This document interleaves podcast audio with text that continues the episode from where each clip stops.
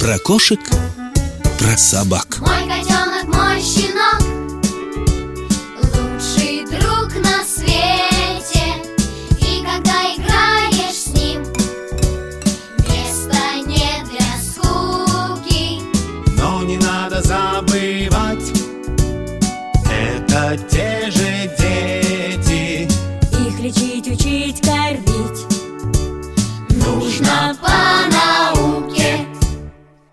Привет, дружок! Я доктор Добряков. Много лет я изучаю самых разных животных, а теперь рассказываю тебе о них интересные и полезные истории. Есть много на свете пород собак, но одна из них, пожалуй, наиболее известна и популярна. Она абсолютный рекордсмен по ролям в кино. Ее чаще других изображают на картинках. Сейчас, когда пород уже сотни, ее популярность стала немного падать. Но в середине 20 века это была порода номер один. Во всяком случае, в Европе. Если ты пройдешься с ней по улицам, никто не обернется вслед, как при встрече с величественным английским мастифом, грациозной русской борзой или смешным крошечным грифоном. Но щенок этой самой обычной породы из элитного немецкого питомника с родителями-интерчемпионами стоит, как неплохой автомобиль. Мы говорим о немецкой овчарке, дружок. А заодно попробуем выяснить, чем она отличается от своей восточноевропейской сестры. Начнем с самого начала.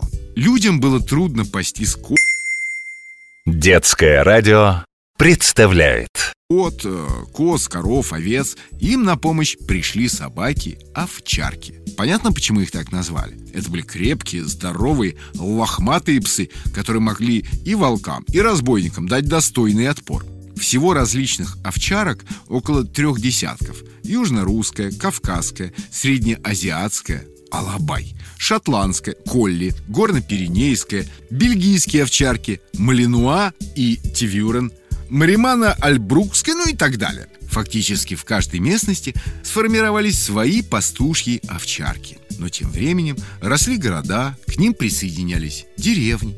Хищников, нападающих на овец, становилось все меньше и меньше. От собак потребовались другие качества и несколько иной характер. Если пастушьи псы жили своей жизнью при стаде и без всякого хозяина прекрасно знали свое дело, умели самостоятельно принимать решения, то городская собака – должна была действовать только по команде и слушаться человека строжайшим образом. Вот тогда, а было это веке так в 18 и распространились по всей Европе волкоподобные псы. Они не были такими лохматыми, как пастушьи, отличались стройностью, большой ловкостью, но главное – безукоризненным послушанием. От этих городских собак и произошла немецкая овчарка, быстро ставшая такой популярной. Но, увы, далеко не везде. Спесивая знать брезгливо поджимала губы, считала новую породу плебейской, дикой, некультурной. Да и дрессировщики поначалу не слишком доверяли четвероногим новичкам.